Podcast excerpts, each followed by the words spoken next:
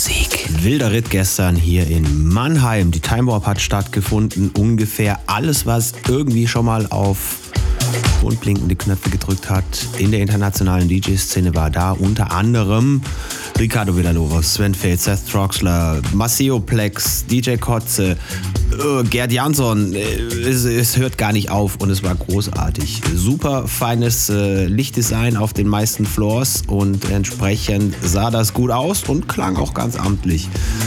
So, jetzt aber zum Tagesgeschehen. Ein paar Meter weiter in der Innenstadt gibt es das Site. Da habe ich vor ein paar Tagen das letzte Mal gespielt. Freue mich auch schon auf den kommenden Samstag. Da bin ich auch schon wieder dort.